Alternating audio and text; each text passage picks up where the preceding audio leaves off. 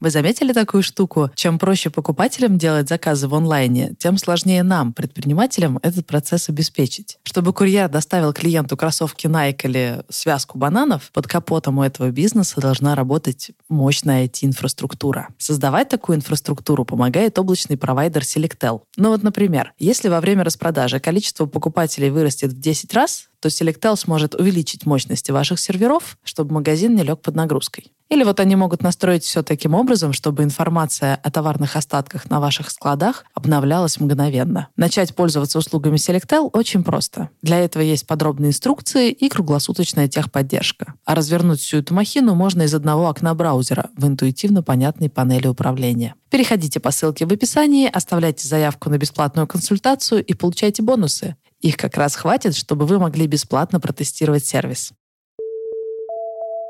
Привет! Это Саша Волкова и подкаст «Бизнес. Роботы. Мечты». Здесь мы обсуждаем, как построить бизнес, который приносит много денег и счастья. У меня есть свой маленький бизнес «Кофе-точка» в Москве, а сюда в студию я зову более опытных предпринимателей, чтобы они мне посоветовали, как зарабатывать и как жить.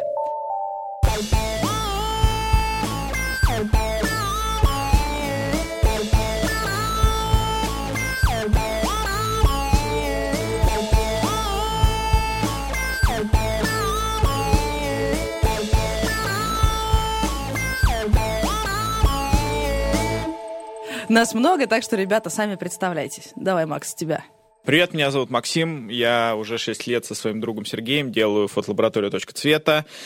На данный момент у нас три работающих магазина офлайн, один интернет-магазин и оборот 24 миллиона в год. Всем привет, меня зовут Илья Волков, я один из основателей проекта «Библиотека ароматов». Это сеть розничных магазинов, где мы продаем интересным способом а, парфюмерные разные штучки. У нас сеть от Калининграда до Владивостока наш годовой оборот 150 э, миллионов рублей в год. Привет, меня зовут Алексей Войтов, и у меня есть свой не маленький бизнес. Я совладелец сети сушибаров Капибара. У нас уже 25 точек, выпуск от выпуска растет, и годовой оборот будет больше, чем 250 миллионов. Леша, а ты где сейчас? Я сейчас возле ЗАГСа, и у меня слева ЗАГС, а справа арбитражный суд. Ты с нами из машины? Да, да, да. У меня микрофон на руле, ноутбук на торпеде. Вот, еще у меня есть э, кружка кофе из Старбакса. В общем, я себя чувствую очень прекрасно. У меня хорошая шумоизоляция, и я просто вообще в состоянии полета души. Сегодня мы будем обсуждать, можно ли предпринимателю отдохнуть, отдыхают ли настоящие предприниматели и как, и как часто. А еще как уйти в отпуск так, чтобы ничего не сломалось и ничего не пропустить. У вас тут большие э, и поменьше бизнеса, деньги зарабатываете. А у меня куча дел, все идет, в принципе, как всегда, не так. Передала всю оперативку своей бариста, теперь она заболела, и мне нужно искать ей замену. А еще есть какие-то замуты с э, московской биржей, еще с теми и с теми. Но на самом деле просто хочется в отпуск. В Москве сейчас плюс пять, солнышко, и хочется поехать в Тай. Я недавно созвонилась с коллегой, и она прям по скайпу со мной из Тая. Я слышу, там птички поют, и я думаю, елы-палы, так хочется в отпуск, ребята. А можно? Можно, но не нужно. Ну, я бы сказал, что нужно. Я вот вообще... У меня забавная ситуация. Я только что прилетел из, из Африки, из ЮАР, Зимбабве, Замбии, Ботсваны, Намибии. Так что я а, человек, который только что вышел из отпуска. Ну, у тебя-то какой оборот, а у меня-то какой оборот, понимаешь? У тебя-то бизнес уже окреп, и у тебя и все, небось, налажено. Ты можешь просто...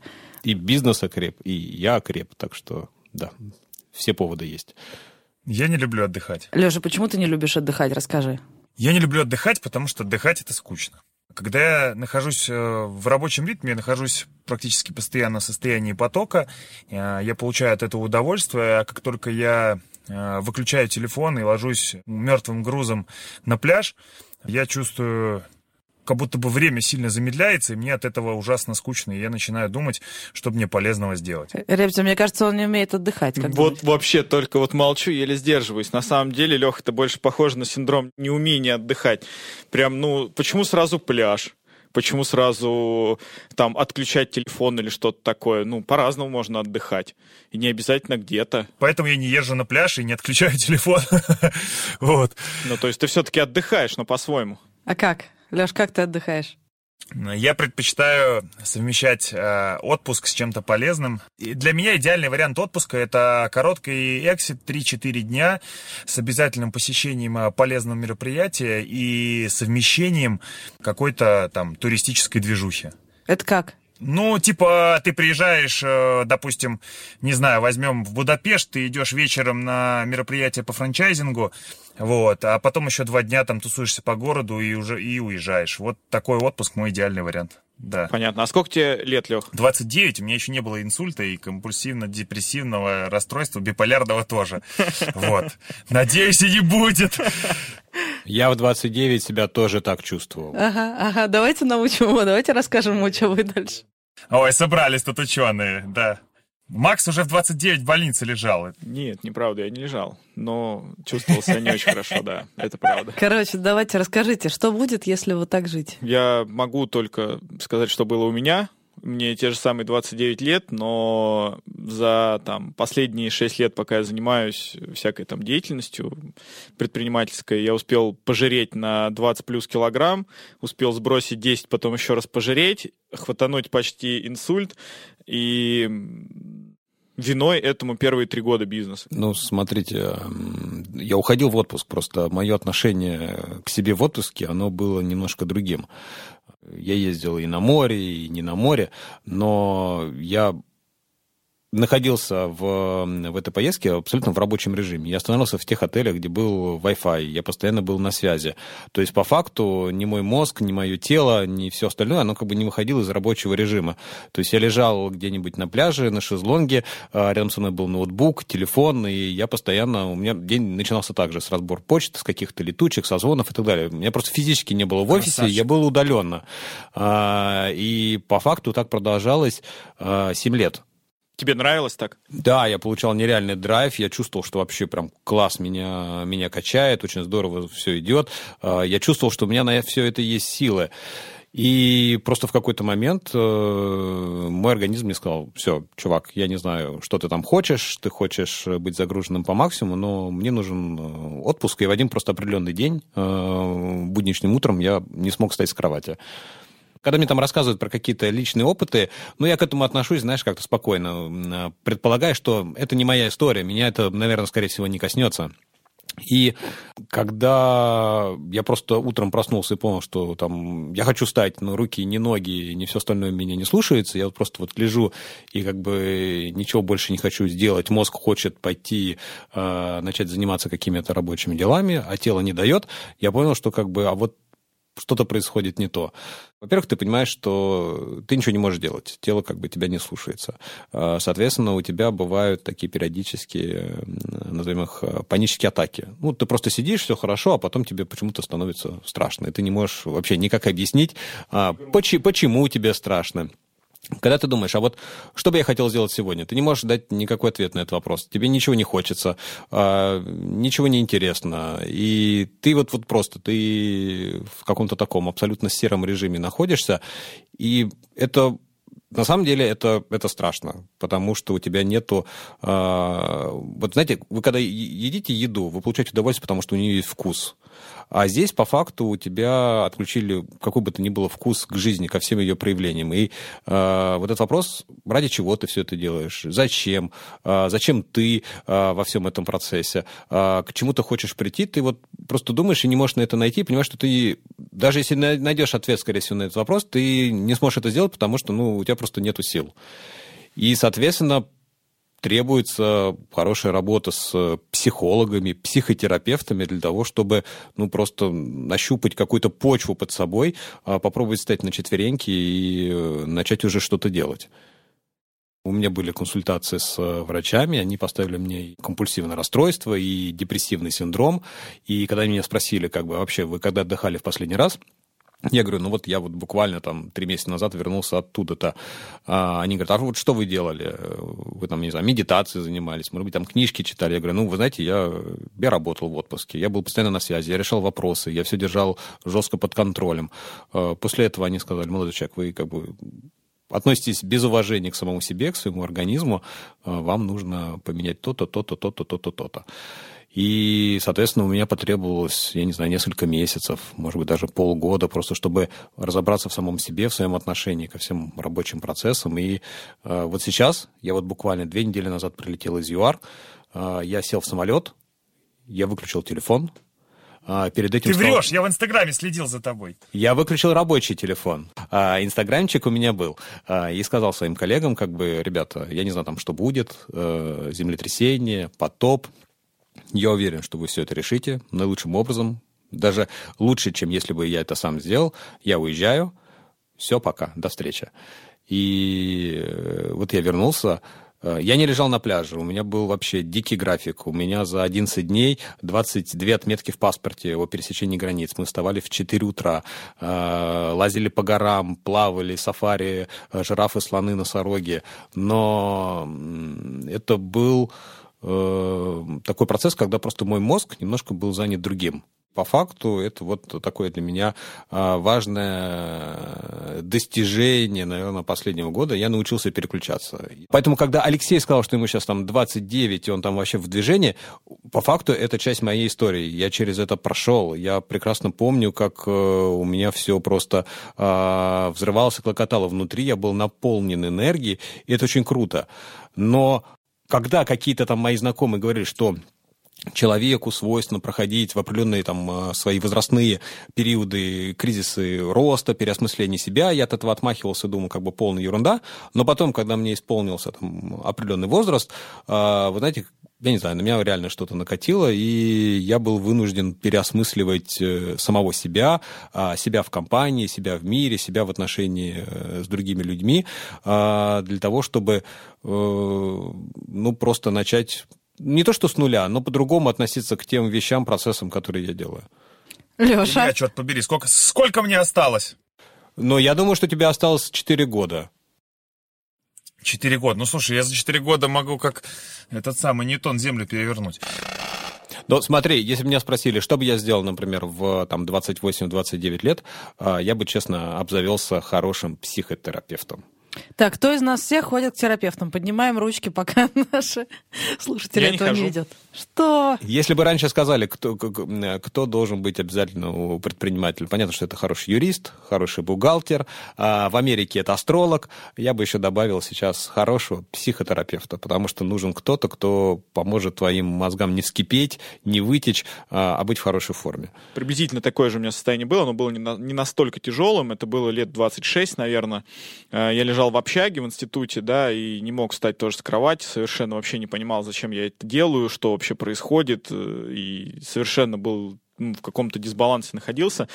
Но мне помогло, помогла мысль, что жизнь, во-первых, это не только бизнес, это раз. И я понял, ну, наверное, где-то в этом возрасте приблизительно для себя такую теорию, что на самом деле, ну, вокруг вообще боль, ну, очень много вещей, которые намного интереснее бизнеса.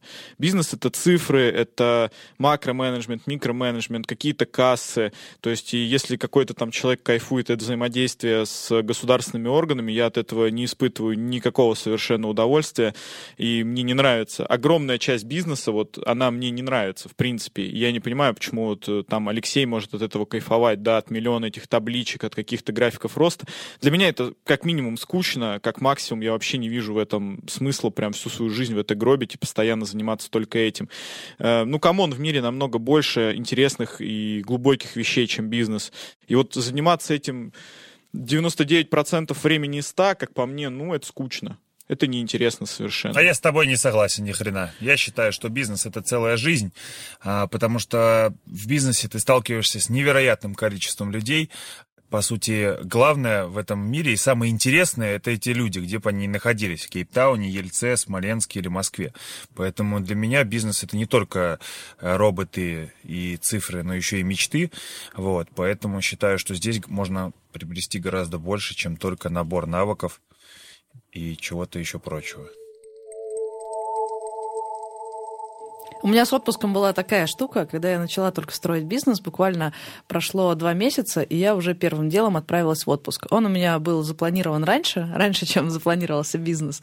Я уже купила билеты, кстати, тоже в Африку. Они довольно дорогие, и выкидывать эти билеты мне совсем не хотелось. Я положилась на своих партнеров и решила отправиться в отпуск. Но я сделала одну ошибку. Я рассказала об этом в своем канале. И на меня посыпалась просто какая-то волна негатива. Люди такие, да как ты смеешь идти в отпуск? Да, да ты только начинаешь. Где твои семь лет без отпуска? Что? Ты, ты вообще охренела? Но есть одна проблема. Вот эти все этапы, э, про которые сказал Илья, они, правда, возрастные. У меня уже были этапы про семь лет без отпуска. Я была такой прям э, карьеристкой или, не знаю, ну, меня больше профессия интересовала, чем карьера, и я в профессии очень бурно росла. Я работала одновременно в Яндексе на полную, и плюс брала еще там по 6-7 каких-нибудь э, проектов сторонних, которые делала в промежутках на обеде, стоя в метро работала вообще без отпуска много лет, и у меня было свое выгорание, причем оно было очень жесткое. Я просто поняла, что я не могу больше делать свое дело, все, что связано с моей профессией, я, я просто не могу. И это было в Питере, я сидела дома на кухне и понимала, что я не способна работать, и у меня нет ни малейшего интереса к этой профессии, я не понимаю, зачем я это делаю. Мы же не людей спасаем, у нас все равно есть какой-то экзистенциальный вопрос, в смысле, нафига мы вообще это делаем? В редактуре в моей профессии то же самое. Ну зачем я делаю эти буквы? Зачем я много лет э, не езжу ни по каким странам, ничего не вижу, не смотрю кино, делаю буквы? Ну окей, меня там признало профессиональное сообщество. А мне-то с этого что? Я-то что с этого получила? А как вышла из этого состояния? Ну, я очень долго не могла из него выйти. Я сначала просто тратила накопленные деньги, э, лежала на кровати, ходила по Питеру. Вот эти мрачные питерцы, и я вместе с ними такая. А потом деньги закончились, и мне нужна была работа. Я отправилась работать ночным администратором в хостел на Восстание, хостел «Друзья». А, я работала за двадцатку в месяц, причем это было буквально сколько там, четыре года назад, кажется. Моя работа была вечером приходить на смену, э, стоять в галстуке бабочка, улыбаться гостям, встречать их, э, ну, пробивать им чеки. Сначала я делала эту работу просто как робот, и это было ужасно, потому что тяжелый труд, 12 часов ночью на ногах, э, и все. Короче, трубчиком. И мне нужно было хоть что-то светлое в этой, вот, в этой всей истории. Поэтому я принесла на работу тетрадку и начала записывать туда истории гостей, потому что они приезжают, и все откуда-то... Кто-то уехал в Тай, когда еще курс был хороший, и там удаленно строил бизнес. Какие-то студенты, которые приехали поступать, чуваки из регионов, которые приехали на концерты. Или вот я помню, старичок и бабушка такие прям очень чинные пожилые люди приехали посмотреть столицу. Они думают, что Петербург — это столица. И у них фамилия Сковорода. Они вот познакомились из двух разных сел под Новосибирском. Вот они там жили, встретились на сельской дискотеке, познакомились. И я начала записывать все их истории, и я такая, о, Кажется, я опять редактор. Я пишу, да, я пишу не для какого-то медиа, я пишу в тетрадку. Ну и дальше я поехала в Москву, и дальше все завертелось. Ну да, это был такой бернаут жесткий, и я понимаю, что в бизнесе меня может поджидать то же самое. Эта история недавняя, всего там, там 3-4 года. Поэтому, когда я стала строить бизнес, я такая сразу, не-не-не, начнем с того, что я буду ходить в отпуск, я буду спать по 8 часов, у меня будет терапевт, и я буду заниматься спортом. И если у кого-то с этим проблемы, проблемы, послушайте историю Ильи или Максима, и тогда поговорим. Да, расскажите про свой первый отпуск. Это был месяц в Таиланде. А, месяц в Таиланде, расскажи. Что делать в Таиланде? А, что делать в Таиланде? Ну, я тупо пил. Тупо месяц пил в Таиланде. Я собрал вещи и такой, пока я полетел в Таиланд на месяц. Благо, что мой э, компаньон на это очень здорово отреагировал и сказал, давай, окей, мне кажется, тебе уже пора. Вот. Это было приблизительно вот так. Так, Илья, твой первый? Мой первый отпуск. Э, я поехал в Иран. Ни много, ни мало.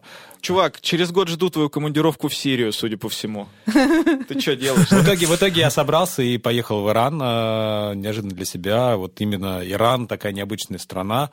Э, и действительно, она не оставила меня равнодушным. Было много каких-то таких выводящих из себя факторов. Но я сказал, что когда я еду вот сейчас в новом формате в отпуск, я делал так, чтобы телефон не работал. А, но помимо неработающего телефона я столкнулся с тем, что, например, ни одна моя карточка, ни MasterCard, ни Visa тоже не работали, потому что, вы знаете, страна находится под санкциями. Это достаточно такая воинствующая история. Я это сразу прочувствовал в, а, в аэропорту Тегерана, а, когда ты ходишь, ходишь по улицам города, везде висят граффити, шахидов, а, солдат, которые погибли на разных войнах, в которых Иран принимал участие. И, в общем, как бы все настроены, скажем так, против... Илья на отпуске. Против всего мира. Я шел мимо здания бывшего американского посольства, и там везде были граффити, статуи свободы с черепами. Это прям очень хорошо. Слушай, ну ты почувствовал разницу между таким отпуском Конечно. И конечно, мало того, что убирая средства связи с внешним миром, так еще ты просто попадаешь в другой мир. Они живут, у них, я не знаю, мне кажется, э, год 80 какой-то. По улицам ездят старые машины, Женщины, которые уходят в платках. А если ты что-то сделаешь не так, к тебе подходят местные дружинники, не знаю, там, они относятся к э, корпусу стражи исламской, исламской революции, хлопают по плечу и говорят, там, вот это не надо. Ой, не а, вот откуда туда. наши казаки по Меня допрашивали эти ребята, потому что я случайно сделал фотографии не в том месте, у меня шерстили телефон, у меня а, в телефоне удаляли фоточки, у меня нашли фотографии моей супруги, селфи, спросили, а, а у меня супруга, она а, в платке была и была похожа на, на, на местную девушку. Меня спросили, кто эта девушка? Я говорю, как бы, это моя супруга. Они говорят, чем ты докажешь? А, я приводил свою супругу, показывал, после этого они только меня отпустили. И это реально, ну, где-то такого еще встретишь в какой-нибудь, я не знаю, Испании, Португалии, Франции. Да нигде. Да, несмотря на эту жесть, я кайфанул, потому что это были не нестандартные условия обычного отпуска. Когда ты приезжаешь, и ты знаешь, что будет от А до Я. Это классно, я переключился, и потом, когда я вернулся обратно в Москву, я понял, что-то вот за эти 10 дней, что я бегал по, по горам Ирана, во мне произошло. Это очень здорово. Мне пришло много новых классных идей. Я использую вот именно такие нестандартные места, куда бы я, наверное, а, в моем прошлом состоянии просто не поехал. У меня было то же самое. Я поехала, помню, самый лучший отпуск у меня был, когда я поехала в Африку к своим друзьям, и жена моего друга работает танцовщицей, и мы ходили как баркопинг в Питере, только по похоронам, потому что они во время похорон танцуют, они плачут и танцуют. Вы в нормальные места ездите? Турция, там, Египет, ну попроще что-то. Что за... Но это было, правда, такое сильное переключение. Потом мы поехали в глухую деревню, где там белых людей 30 лет не видели. И все там выносило мне мозг. Их быт, то, как они относятся к вещам, Очень к круто. природе, как они разговаривают. И это было настолько сильное переключение, совершенно невозможно ходить с тем же лицом, что по Москве, mm-hmm. потому что настолько меняются декорации. Так что я понимаю эту штуку. И про идеи, которые приходят. Недавно у меня был фальш-старт. Я собиралась куда-то лететь, я уж не помню, в какую-то командировку. Я села в Аэроэкспресс, э, до аэропорта и поняла, что забыла с собой паспорт, и что в самолет я не сяду. Но несмотря на это, те полчаса, которые я провела в Аэроэкспрессе, принесли мне кучу новых идей. Просто это как у собаки Павлова. Я в Аэроэкспрессе, значит, начинаю генерить идеи. Че, Лех, ты не захотел в отпуск? В Африку. А, я хочу в Африку. На самом деле, мне кажется, природа моего а, комплекса или фобии по поводу отпуска связана как раз с первым отпуском. А, я поехал по, по совету родственника в классическое классический жирный трип в Турцию на ультра все включено. Никогда у меня такого не было. И как? Расскажи. Расскажи. Да, да, такой ультрасвин отпуск, вот, и я ел, ел, ел, ел, ел, ел, и я пил даже перед водным полом и баскетболом, потому что просто засовывали и алкоголь, и еду всегда, то есть ты типа вышел из номера, а, не хотите ли рюмку текилы? Хочу, давайте еще одну, потом ты вроде подходишь к пляжу, а там пиццу жарят, пиццы съел, потом ты на пляж, ну, короче, это просто было... Блин, звучит на самом деле неплохо. Я хочу признаться. Короче, вот в этом отпуске да, я в этом отпуске очень много выпил, очень много съел, и, и с тех пор я ни разу не ездил в такой отпуск, и больше не хочу, потому что это было скучно, я потолстел, у меня болела голова, короче, я восстанавливался после этого отпуска. Ничего вот. себе. А, а я ни разу не была на По... каком-то пляжном отпуске, и сейчас я просто мечтаю оказаться где-нибудь, где белый песочек и бирюзовая водичка, как на постерах в тур, у, у туроператоров, Ой, и пальма могу, такая свисает. Я могу тебе фотки показать, вот я только две недели назад вернулся. Это прикольный вид отпуска? Или я там после да, двух дней взвою? Три, три дня. дня. Да, три дня. Вот мы с женой прям три дня такие поездили по островам, и мы уже там на четвертый день такие, ну все, вроде уже прям хватило, где там моя табличка рабочая, где там фин-модельки, вот это вся. Для меня еще большая проблема, как планировать отпуск. Решить, куда поехать, найти компанию. Вы все женаты, у вас жены, у меня нет жены. Но мне нужно там договориться с кем-то, с кем-то э, смачиться по отпускам, э, решить, куда мы едем, еще согласовать общие предпочтения о том, как будет выглядеть этот отпуск, потом запланировать все эти перелеты, гостиницы, вот эту всю ботву. И настолько мне это тяжело дается, что мои коллеги однажды в Аваторе подарили мне такой подарок. Они купили э, билет из Стамбул, оплатили жилье в Airbnb, связались с моим парнем, чтобы с ним договориться, чтобы он тоже поехал туда на то же самое время. То есть это был такой тур, все включено, но только сделанный их ручками, потому что они знали, что я абсолютно не способна что-то запланировать. Единственный способ отправить меня в отпуск — это сказать, Саш, просто приедь в аэропорт. Они не учли только один момент. Я знала, что Стамбул — это в Турции, а в Турции вроде как жарко. Поэтому в мае все, что у меня было с собой, это какое-то платьишко и джинсовка. И когда я приехала в Стамбул, ведь это же две минуты, да, погуглить, как выглядит Стамбул или какая там погода. но даже, было, да? но даже это я профокапила. Я приехала, но это было прикольно. С одной стороны, да, я дико мерзла и не понимала, где я нахожусь. С другой стороны, я просто как будто в портале... Я как раз э, ожидала увидеть какой-то э, турецкий э, быдло-колорит, а тут я попадаю... Ну, вы, вы же были в Стамбуле, Стамбул да? Стамбул шикарный город ну, у меня просто пачка отвалилась, потому что там все не так, как я ожидала, и настолько круто и мощно, но вот этот эффект э, магия, как будто меня просто порталом выкинуло в какой-то совершенно параллельный мир, это только благодаря тому, что э, заботу о моем отпуске взял кто-то другой. Ну ты кайфанула? Я кайфанула, но больше мне таких подарков никто не делал, и теперь надо как бы самой что-то решать, куда ехать. А я знаете, что заметил? Круче всех отдыхает Илья. И у Ильи единственного есть психотерапевт. Может быть, в этом секрет? Не, у меня тоже есть. У меня тоже есть терапевт. А, у тебя тоже есть? А? Конечно. Блин, тогда не вяжется. Илюха просто побогаче, возможно. Ну, типа, у него бизнес поуспешнее, чем у нас с Сашей, поэтому он и отдыхает покруче нас. Ты бы видел сейчас Илью. И снова в этой желтой шапочке ну на расслабоне. Оно так и есть. Это был подкаст «Бизнес. Роботы. Мечты». С вами была уставшая Саша Волкова, Алексей Войтов, который что-то не договаривает, дерзкий Максим Воробьев и Илья Волков на расслабоне. А за кадром остался Артур Белостоцкий, наш продюсер, и Илья Ржадеев, наш звукорежиссер. Подписывайтесь на нас в всех платформах, где вы слушаете подкасты. Ставьте нам лайки и пишите нам комменты. И пишите нам в комменты вопросы мы обязательно запишем выпуск с ответами на ваши вопросы. Аудио вопросы можно отправлять телеграм-боту Ask Sasha Bot. Запишите, и мы включим ваш вопрос в эфире подкаста. Все услышим ваш голос. Всем пока. Пока-пока. Пока. До встречи.